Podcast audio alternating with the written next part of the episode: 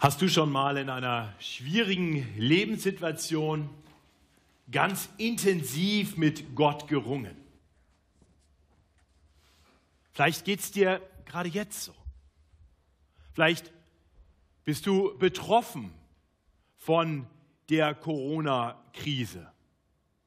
Vielleicht nicht infiziert, aber vielleicht beruflich betroffen, weil die Aufträge ausbleiben, weil das Unternehmen in seiner Existenz bedroht ist. Vielleicht betroffen in anderer Weise, weil du dich lange gefreut hattest auf eine Reise, auf einen Urlaub, auf ein Wiedersehen mit Freunden, vielleicht mit der Verlobten.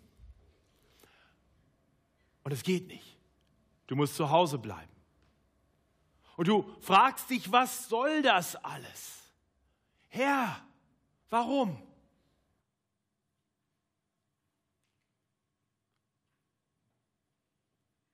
Was meinst du, was Gott vielleicht dadurch tun will? Was meinst du, was seine Antwort auf diese Frage warum ist? In unserer Predigtserie über das Leben von Jakob, mit der wir uns seit einigen Wochen ja beschäftigen, haben wir gesehen, dass Jakob ständig gerungen hat. Das fing schon im Mutterleib an, als er und sein Zwillingsbruder Esau sich stießen, sodass die Mutter Rebekka, die Schwangere, ausrief, wenn es mir so gehen soll, warum bin ich schwanger geworden? Und das setzt sich bei der Geburt fort, nicht? Als, als Esau zuerst rauskam und, und Jakob aus dem Mutterleib heraus quasi nach der Ferse seines Bruders griff. Und das war erst der Anfang. Der Kampf zwischen den beiden ging weiter. Jakob hatte die Verheißung bekommen, oder die Eltern hatten die Verheißung bekommen, dass Jakob der Erbe des, der Segenszusage, die ursprünglich an Abraham ergangen war, sein würde. Aber, aber Jakob ließ es nicht darauf bewenden und wartete ab. Nein, er kämpfte gegen Esau, er trickste und gewann so letztendlich das Erstgeburtsrecht und auch den väterlichen Segen. Esau ließ sich das nicht gefallen und er schwor Rache. So lesen wir im 1. Mose 27, Vers 41 es wird die Zeit bald kommen, dass man um meinen Vater Leid tragen muss, dann will ich meinen Bruder Jakob umbringen. Und um sich in Sicherheit zu bringen, floh Jakob hin zu seinem Onkel Laban nach Haran. Wir haben eine Folie, ich möchte uns mal kurz zeigen, was das genau bedeutete, diese Flucht.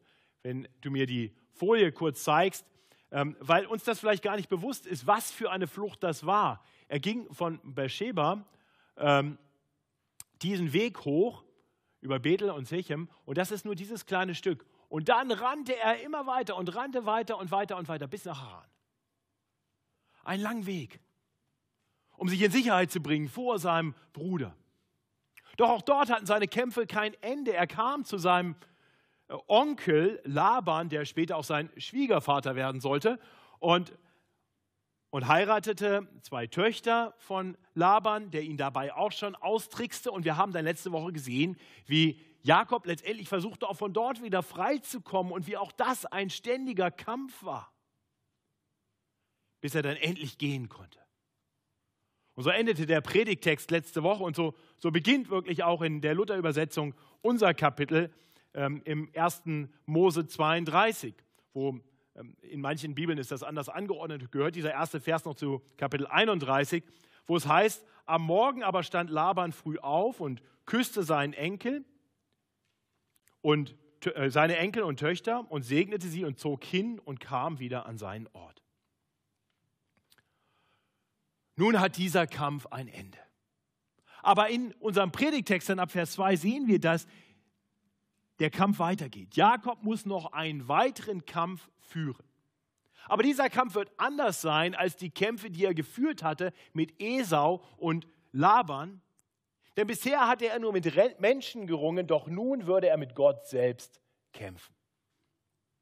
Wir werden dabei sehen, dass nicht nur Jakob mit Gott ringt, sondern in gewisser Weise auch Gott mit Jakob, weil Gott ihm das geben will, was er mehr braucht als die Veränderung seiner Lebensumstände. Gott ringt mit Jakob, um ihn selbst zu verändern.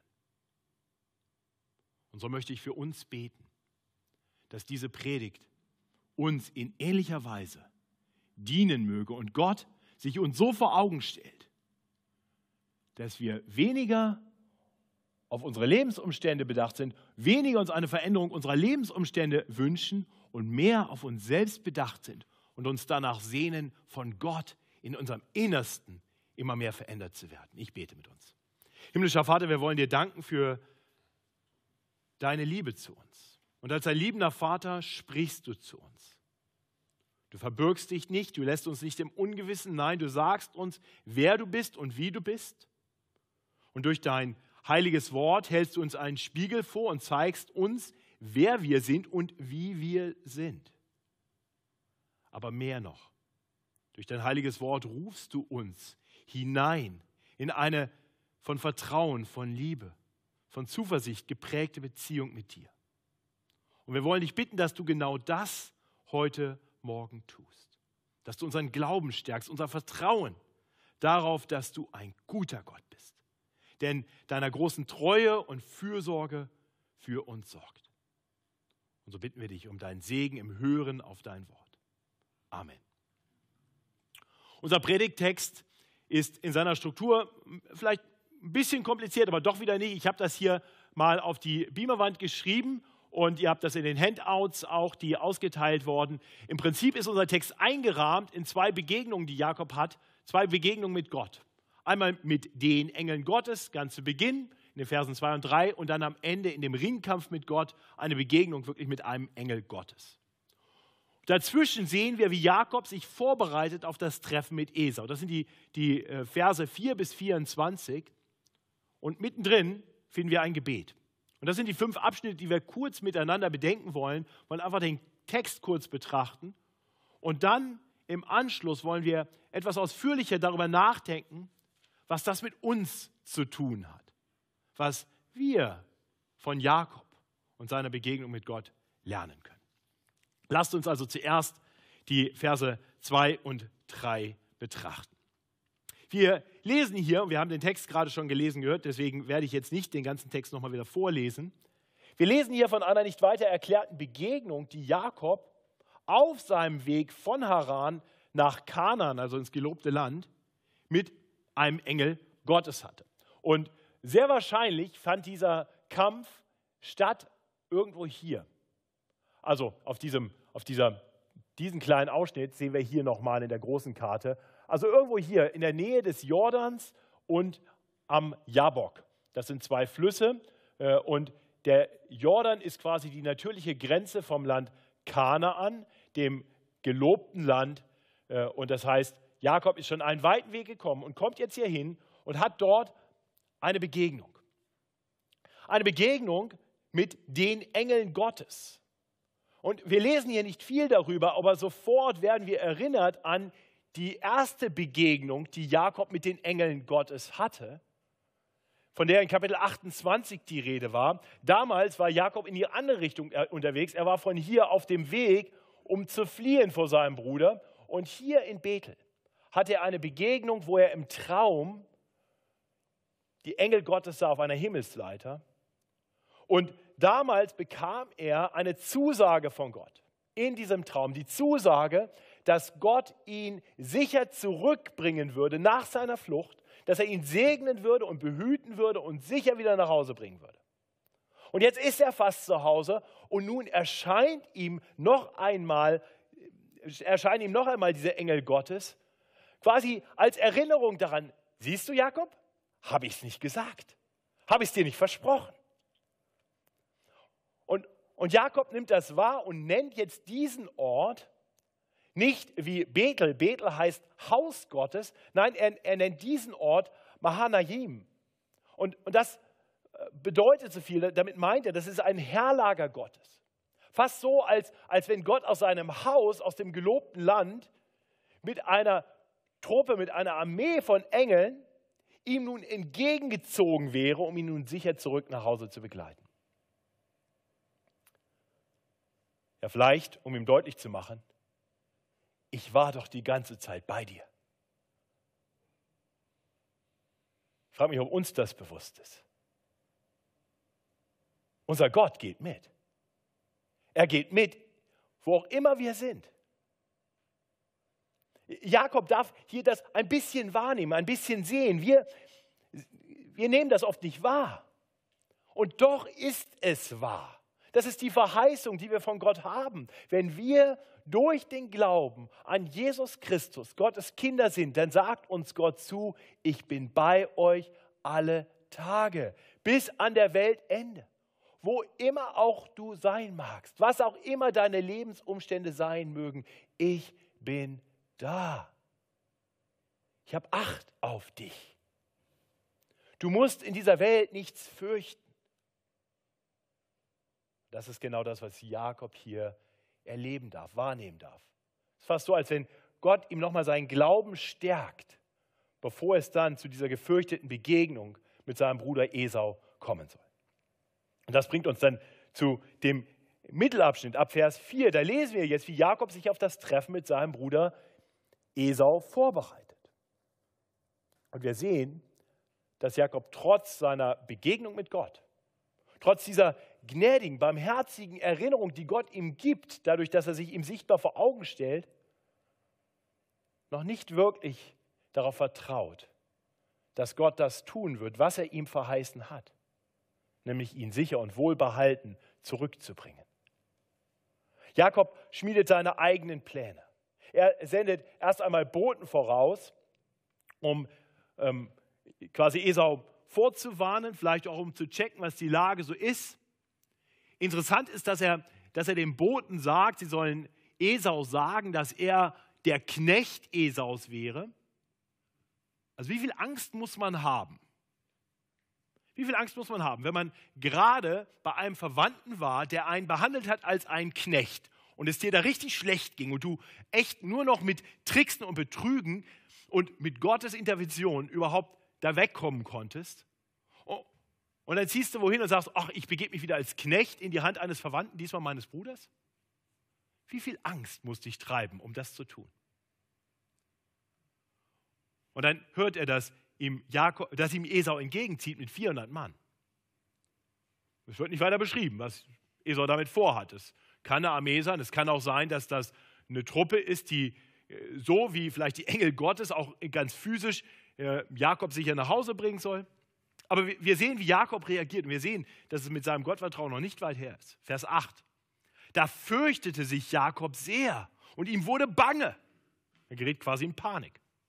Und er teilte das Volk, das bei ihm war, und die Schafe und die Rinder und die Kamele in zwei Lager und sprach, wenn Esau aber das eine über das eine Lager kommt und macht es nieder, so wird das andere entrinnen. Also ein Plan, alles aufteilen oh, und Esau kann ja nicht an zwei Orten gleichzeitig sein und da, wo er angreift, dann können die anderen abhauen. Und hoffentlich ist er auf der richtigen Seite und kann mit abhauen. So macht er seinen Plan, der nicht gerade von großem Gottvertrauen zeugt, aber, aber dann wendet er sich doch dem Herrn zu. Ich weiß nicht, ob dir das bekannt vorkommt. Mir kommt das leider viel zu bekannt vor. In schwierigen Situationen erstmal nach eigener Weisheit handeln, irgendwelche Pläne schmieden und dann, ach, bin mit meinem Latein am Ende, jetzt kann ich auch noch beten. So, so wirkt das hier. Aber er betet ein gutes Gebet. Er, er erinnert Gott, an seine Verheißungen. Er wendet sich ihm zu und nennt ihn zum ersten Mal beim Gottesnamen. Bisher hat er immer sehr distanziert einfach nur von dem Gott gesprochen. Jetzt nennt er ihn Yahweh. Gott beim Namen. In der Luther-Übersetzung steht nicht Yahweh, da steht dann einfach Herr mit Großbuchstaben geschrieben. Wir sehen das zu Beginn von Vers 11. Ich lese uns dieses Gebet, weil es ein gutes Gebet ist. Einfach nochmal vor. Gott meines Vaters Abraham und Gott meines Vaters Isaak, der du zu mir gesagt hast, zieh wieder in dein Land und zu deiner Verwandtschaft, ich will dir wohltun. Herr, ich bin zu gering aller Barmherzigkeit und aller Treue, die du an deinem Knecht getan hast, denn ich hatte nicht mehr als diesen Stab, als ich hier über den Jordan ging. Nun sind aus mir zwei Lager geworden. Errette mich von der Hand meines Bruders, von der Hand Esaus, denn ich fürchte mich vor ihm, dass er komme und schlage mich, die Mütter samt den Kindern. Du hast gesagt, ich will dir wohltun und deine Nachkommen machen wie den Sand am Meer, den man der Menge wegen nicht zählen kann. Das ist ein gutes Gebet. Wenn du in Angst bist, wenn du dich fürchtest, dann flieh zu Gott und bekenne ihm deine Angst und bitte ihn um Hilfe. Das tut Jakob hier. Er wendet sich dem Herrn zu und er hält ihm die Verheißungen vor. Und nun könnte man denken, besser zu spät denn nie. Doch kaum hat er fertig gebetet, sehen wir, dass Jakob zurückkehrt zu seiner vorherigen Strategie, mit List und Tücke sein eigenes Ding zu machen. Wieder nicht wirklich auf Gott zu vertrauen. Erst sendet er ein großzügiges Geschenk, teilt seine Herden in, in, oder stellt fünf Herden zusammen, ne, eine Herde Ziegen und Schafe und eine Herde Kamele und eine Herde Kühe und Esel. Und, und dann beauftragt er seine Knechte, mit diesen Herden vor, vor ihm herzuziehen. Da steht hier sehr betont, vor ihm her, vor ihm her, vor ihm her. Und dann macht er deutlich, dass er, dass er wirklich Angst hat und, und alles muss vor ihm hergehen. Er bleibt am, ganz am Ende zurück. Ab Vers 23 sehen wir, und vielleicht interpretiere ich da zu viel hinein, aber ich, ich glaube, es ist Ausdruck seiner Furcht und seines egoistischen, auf sich ganz selbstbedachtseins, dass er nun auch noch des Nachts seine Frauen, die beiden Frauen und die beiden Mägde und die Kinder alles über den Jabok, über den Fluss bringt. Denn, denn Esau wohnt ja nicht im gelobten Land, Esau wohnt in Edom. Und Esau kommt von hier und von hier kommt Jakob. Hier will er eigentlich hin, aber hier muss er seinen Bruder treffen. Und hier ist der, der Jabok. Und er bleibt auf dieser Seite. Alle kommen rüber zur Seite, wo, von wo Esau kommt. Nur er bleibt auf, auf der anderen Seite. Feige. Verängstigt. Das ist das, was wir hier sehen. So agiert Jakob. Er handelt ohne echtes Vertrauen auf Gott. Ich frage mich, wie das bei dir ist. Wie ist das bei dir in Notlagen, in schwierigen Situationen, in herausfordernden Zeiten? Da zeigt sich, auf wen oder was wir vertrauen. Nicht? Es ist erstaunlich, wie manche Menschen, gerade in Krisenzeiten, wir erleben das ganz aktuell, plötzlich unheimlich egoistisch handeln. Ja, ich brauche auch noch die 60. Rolle Klopapier, ist egal, wenn der andere gar keins hat. Ist das nicht verrückt? Aber so sind wir Menschen, oder? Und, und ich möchte uns Mut machen, zu lernen. Wir müssen nicht so egoistisch handeln. Wir müssen nicht so so auf unser eigenes Bedacht sein und, und tricksen und die Ellbogen ausfahren. Denn wir haben einen guten Gott, der für uns sorgt und der es segnet, wenn wir auf ihn vertrauen. Jakob handelt mit sehr, sehr zögerlichem Glauben. Und möge der Herr uns schenken, dass wir in schwierigen Situationen nicht in Angst und Panik verfallen, sondern lernen auf den zu vertrauen, der allein alles im Griff hat. Ich denke, das ist in dieser Zeit sehr notwendig. Dieser Predigtext ist hochaktuell. Nun sehen wir also schließlich, dass Jakob alleine auf der Nordseite des Jaboks zurückbleibt. All sein Hab und Gut, wie es hier heißt, ist jetzt auf der Südseite des Jabok, von der, von der Seite, wo Esau kommt. Und er hat zumindest noch eine Nacht in Sicherheit für sich. So denkt er. Doch dort in dieser scheinbaren Sicherheit kommt es plötzlich zu einem Ringkampf mit einem Fremden, der, der, der plötzlich vor Jakob steht. So lesen wir hier Vers 25. Da rang ein Mann mit ihm, bis die Morgenröte anbrach. Und als er sah, dass er ihn nicht übermochte, schlug er ihm aufs Gelenk seiner Hüfte und das Gelenk der Hüfte Jakobs wurde über dem Ringen mit ihm verrenkt. Die, die Luther-Übersetzung ist ja etwas unglücklich, weil sie von einem Schlag auf die Hüfte äh, spricht. Äh, wenn ihr eine andere Übersetzung, eine andere Bibelübersetzung lest, eigentlich alle anderen Bibelübersetzungen sagen, er berührte die Hüfte. Das ist das, was hier wirklich steht. Dieser Fremde ringt mit Jakob und Jakob klammert sich an ihn und dann berührt er Jakobs Hüfte und schwupps, die Hüfte ist verrenkt. Das zeigt uns etwas darüber, wie, wie stark und mächtig dieser Fremde ist. Nur eine Berührung genügt. Und Jakob hinkt für den Rest seines Lebens. Und wahrscheinlich ist das der Moment, wo Jakob erahnt, mit wem es hier zu tun hat. Und jetzt klammert er sich, mit verrenkter Hüfte klammert er sich an seinen Gegner, an diesen Fremden. Vielleicht mit verrenkter Hüfte auf dem Boden liegend. Mir hat eine Begegnung vor äh, kurzer Zeit sehr geholfen, mir das nochmal bildlich sehr vorzustellen. Ich war vor kurzem bei, bei Freunden zu Besuch, die haben einen achtjährigen Sohn ähm, und der fing an mit mir zu ringen. Ja, er wollte mit mir kämpfen, wie das so kleine Jungs machen. Und ich als Vater von Töchtern genieße das dann ja auch mal, wenn ich mal mit einem Jungen ringen kann. Ja?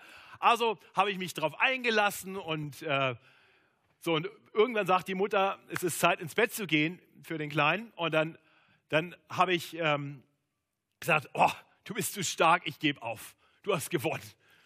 Und gute Nacht. Und er sagt, nein, und machte einfach weiter. Dann sage ich, okay, andere Strategie. Dann habe ich ihn hochgehoben, so geklammert, hat ihn quer über mich liegen und habe ihn so auf den Boden gelegt und so hingedrückt und gesagt, okay, jetzt hast du verloren. Gute Nacht. Und er klammerte sich an meinen Beinen und hing an mir und wollte nicht loslassen. So war das wahrscheinlich bei Jakob.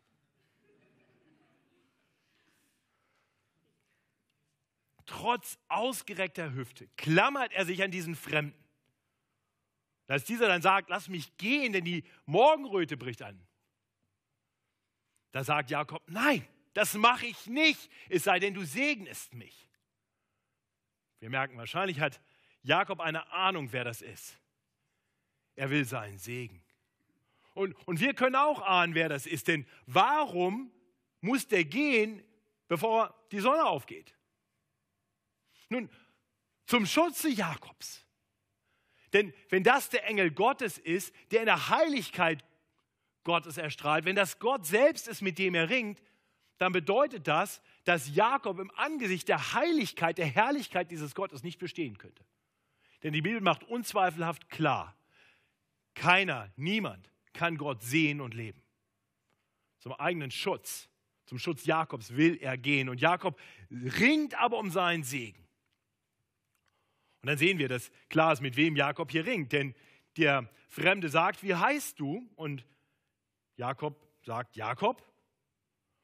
Und dann sagt dieser Fremde etwas, das nur eine Person von hoher Autorität sagen kann. Er ändert nämlich den Namen.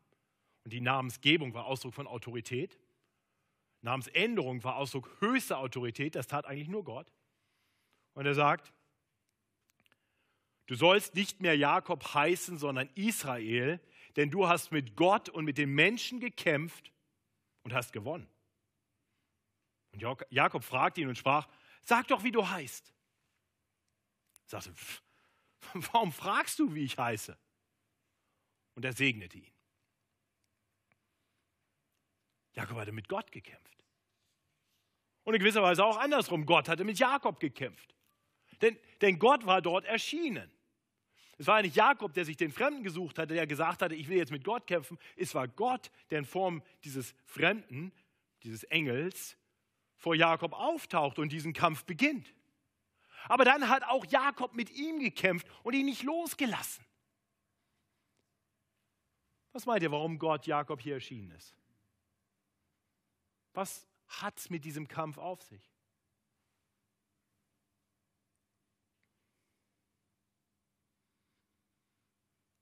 Nun, der Herr hatte Jakob reich gesegnet. Er hatte ihn vor seiner Geburt aus seiner freien Gnadenwahl erwählt, hatte schon den Eltern Verheißung für den Sohn gegeben. Er war ihm dann in Bethel erschienen und hatte ihm seinen Schutz und seine Hilfe zugesagt. Der Herr hatte es so geführt, dass Jakob bei seinem Onkel Laban Zuflucht fand, dass er dort Frauen fand. Er hatte ihn gesegnet mit vielen Nachkommen, so wie er es verheißen hatte. Er hatte Jakob zu großem Reichtum gebracht. Der Herr hatte Laban Einhalt geboten. Wir haben das letzte Woche gehört, wie Laban von Gott selbst deutlich gemacht wurde, dass er gegen Jakob nicht bestehen kann und dass er Jakob gehen lassen muss. Und so hatte der Herr dafür gesorgt, dass Jakob wieder zurückkehren konnte. Und dann war der Herr ihm nochmal in seiner großen Gnade und Barmherzigkeit erschienen, um ihm zu zeigen, ich bin bei dir. Mit meinem ganzen Herrlager voll Engeln stehe ich dir schützend zur Seite. Aber eins war bisher noch nicht geschehen. Wenngleich Gott die ganze Zeit voller Liebe und Fürsorge Jakob zur Seite gestanden hat, so war Jakob doch in allem mehr auf seine Lebensumstände bedacht, mehr auf Gottes Segen in seinem Leben bedacht, als auf Gott selbst. Jakob war eigentlich immer noch der Alte. Ja, er hatte schon irgendwie eine, eine Begegnung mit Gott, er hatte Gott schon irgendwie kennengelernt. Es ist immer schwer zu sagen, wo genau er sich bekehrt hat. Vielleicht war da schon irgendwo Bekehrung, aber es war noch, es war noch viel alter Jakob in ihm. Das haben wir gesehen, ne? Er lügt und betrügt, er handelt egoistisch, nach seiner eigenen Weisheit, selbst Frauen und Kinder als lebendiges Schutzschild vor sich herschickend. Aber Gott will nicht, will nicht einfach nur die Lebensumstände von Jakob verändern. Er will nicht einfach nur Jakob helfen, er will Jakob. Er will Jakobs Herz. Und in gewisser Weise ringt Gott um Jakobs Herz. Er, er ringt darum, Jakob selbst zu verändern. Und genau das tut er doch in diesem Kampf. Er verändert ihn auf vielfache Weise. Er verändert ihn rein physisch, indem die Hüfte ausgerenkt ist und aus Jakob auf einmal ein hinkender, Entschuldigung, wenn ich so sage, Krüppel wird. Er verändert ihn, indem er ihm einen neuen Namen gibt. Aus dem Täuscher Jakob wird der, der mit Gott kämpft, Israel. Und die viel wesentlichere Veränderung ist die Veränderung im Herzen Jakobs. Das ist ganz interessant, wenn wir uns nochmal im Text anschauen, was geschieht vor dem Ringkampf und nach dem Ringkampf und einfach mal Überschriften und Kapitel und so außen vor lassen. Die sind ja später hinzugefügt, nur damit ich sagen kann, wir sind jetzt da. Dann sehen wir unmittelbar davor, lesen wir, wie Jakob all sein Hab und Gut vor sich herschickt und allein zurückbleibt. Und dann kommen wir zu Kapitel 33, direkt nach diesem Ringkampf. Und da lesen wir dann, wie jetzt Esau kommt und, und wie die Frauen und Kinder ihm entgegengehen. Und dann heißt es in Vers 3, und er, Jakob, ging vor ihnen her. Der, der hinten zurückblieb und sagt, alle vorne weg, ich verstecke mich, alles vorne weg und schauen, dann im Notfall kann ich nur abhauen, ist derjenige, der mutig vorangeht. Seht ihr, wie Jakob verändert ist? Und, und diese Veränderung in Jakob, die, die sehen wir auch, auch darin, wie, wie er jetzt redet. Im Gebet hatte er noch gebetet vor, vor Rettung. Er wollte gerettet werden von Esau. Diese Rettung war ihm wichtig geworden. Und jetzt heißt es in Vers 31, er, stande, er nannte diese Stätte des Kampfes Penuel, denn er sprach, ich habe Gott von Angesicht gesehen und doch wurde mein Leben gerettet. Das ist die Rettung, die ich brauche. Diese Veränderung, dass das hier geschieht, ist so wesentlich, dass sich die Nachkommenschaft Jakob, Jakobs nun nach dem Namen nennt, den Jakob hier bekommt. In diesem Ringkampf wird er zum ersten Mal umbenannt in Israel. Und alle seine Nachkommen nennen sich Israel. In diesem Ringkampf wird seine Hüfte so verrenkt und das Volk, das nach seinem Namen benannt ist, in Gedächtnis an diesen Kampf würde nicht mehr essen von dem Muskelstück auf dem Gelenk der Hüfte, wie wir im Vers 33 schließlich lesen. Also das ist Jakob. Und so stellt sich die Frage, was hat das mit uns zu tun? Was hat das mit dir zu tun? Und die Frage ist, ob du glaubst, dass du es nötig hast, dass Gott dich weiter verändert. Und ich würde behaupten, ja. Wir alle haben es nötig, von Gott verändert zu werden. hält uns nicht die Geschichte von Jakob, die wir heute betrachtet haben, ein bisschen den Spiegel vor? Sind nicht auch wir oft in unserem Handeln so wie Jakob eher zögerlich und mit viel eigener Weisheit? Mehr auf uns selbst und unsere Ressourcen und Ideen bedacht als auf Gott? Sind nicht auch wir Menschen, die oft übersehen, dass Gott schon längst da ist? Mit uns geht, für uns ist, treu, fürsorglich für uns sorgt? Sind nicht auch wir viel zu oft viel mehr auf unsere Lebensumstände bedacht, als auf den Gott, der über allen Lebensumständen steht?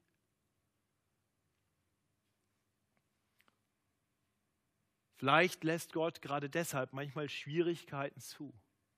Vielleicht lässt Gott uns gerade deshalb manchmal schwierige Lebensumstände erleben. Ich maße mir nicht an, unsere Zeiten zu interpretieren, aber vielleicht will Gott die Corona-Krise gebrauchen, damit Menschen endlich wieder merken, dass sie ihr Leben nicht selber im Griff haben. Vielleicht ist das eine Chance auch für uns, neu zu lernen, Gott zu vertrauen, gerade da, wo wir merken, dass wir unsere Lebensumstände nicht mehr im Griff haben. Vielleicht führt uns Gott manchmal in bestimmte Situationen in unserem Leben, weil er um uns ringt, weil er unsere Aufmerksamkeit haben möchte, die er so oft nicht kriegt, wenn alles gut läuft. Vielleicht mal ein Gebet, ein Gottesdienst, aber, aber letztendlich passt schon alles und wir leben unser Leben. Und so möchte ich uns Mut machen. Ich möchte dir Mut machen. In jeder Situation, in Schwierigkeiten und an jedem anderen Tag auch. Das zu tun, was Jakob letztendlich tut. Sich an Gott zu klammern und zu Gott zu rufen. Bitte segne mich. Vielleicht darfst du dann erleben, dass der Herr dich so verändert, dass du anfängst, mehr auf ihn bedacht zu sein als auf deine Lebensumstände. Mehr ihm zu vertrauen als seinen eigenen Ressourcen. Und ich kann dir sagen, das ist wahrer Segen.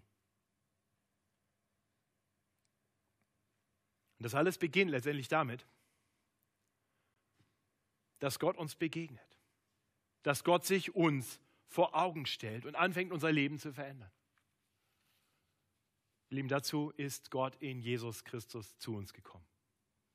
Ich glaube, dass dieser ganze Ringkampf, den wir hier sehen, in gewisser Weise ein, ein Schatten ist, ein blasses Abbild von einem viel größeren Kampf. Ein Ringen, das Gott für uns durchgeführt hat. Jesus Christus kam zu uns, so wie der Engel Gottes zu Jakob kam, plötzlich einfach da war. Aber Jesus kämpfte nicht mit uns und schlug uns, so wie der Engel Jakob, Nein, Jesus kämpfte für uns und ließ sich für uns schlagen. Er nahm die Schläge auf sich, die wir verdient hätten für unseren Unglauben, für unser Misstrauen, für unsere egoistischen Handlungen, für unser Ignorieren von Gott. Aber Jesus nahm die Schläge auf sich. So wie es in Jesaja 53 so beeindruckend heißt in diesen bekannten Worten: wir aber hielten ihn für den, der geplagt und von Gott geschlagen und gemartert wäre. Aber er ist um unserer Missetat willen verwundet und um unserer Sünde willen zerschlagen. Die Strafe liegt auf ihm, auf dass wir Frieden hätten. Und durch seine Wunden sind wir geheilt. Wir alle gingen in die Irre wie Schafe, ein jeder sah auf seinen Weg. Aber der Herr warf unser aller Sünde auf ihn. Und so ließ sich Jesus ans Kreuz schlagen, um dort für unsere Sünde zu sterben. Gott kam zu uns, sodass jeder, der ihn erkennt, der ihn erkennt als den Herrn, den heiligen Gott, vor dem wir nicht bestehen könnten, vor dem wir nur aufgrund von Gottes Gnade bestehen können, gerettet werden kann. Sodass wir wie Jakob sagen können, ich habe Gott erkannt und so wurde ich gerettet. Und als Jesus dann am dritten Tage auferstand, trug auch er die Wunden des Kampfes. Da, wo Jakob hinkend davon ging, trug Jesus die Male in seinen Händen und Füßen, durch die die Nägel geschlagen wurden, mit denen er ans Kreuz geheftet wurde.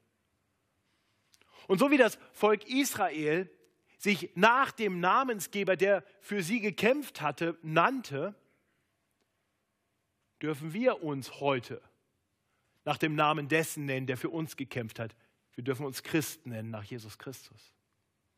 Und so wie das Volk Israel an diesen großen Kampf gedachte, in dem es nicht mehr aß von diesem besonderen Filetstück, so dürfen wir an unseren Namensgeber, an den, der für uns gekämpft hat, denken, indem wir essen von dem Brot, das sein Leib repräsentiert, den er für uns gegeben hat.